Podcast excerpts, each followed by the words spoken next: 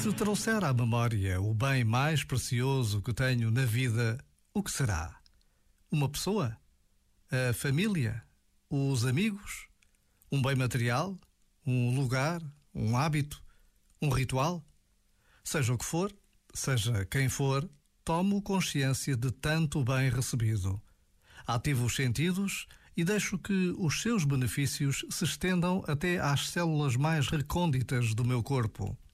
Levo ao coração isso que é o bem mais valioso e deixo que a sua luz, força, beleza me inunde até ao mais íntimo. Depois, depois posso perguntar-me: e se não lhe der tempo, que valor tem? Já agora, vale a pena pensar nisto. Este momento está disponível em podcast no site e na app.